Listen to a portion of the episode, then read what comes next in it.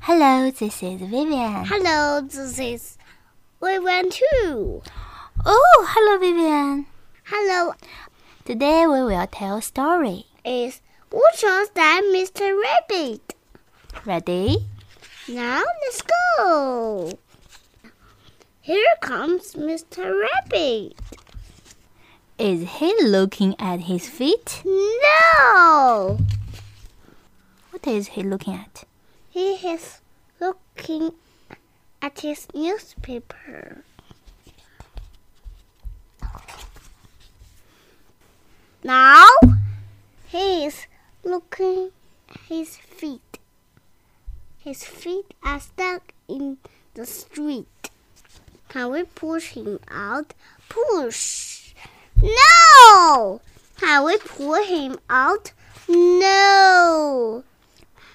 Can we blow him out? No, we can't. Can we squirt him out? No, we can't. Uh oh. His feet are. Good um, and suck. Ah! We can scoop him out. Now, Mr. Rabbit is not stuck. Here goes Mr. Rabbit.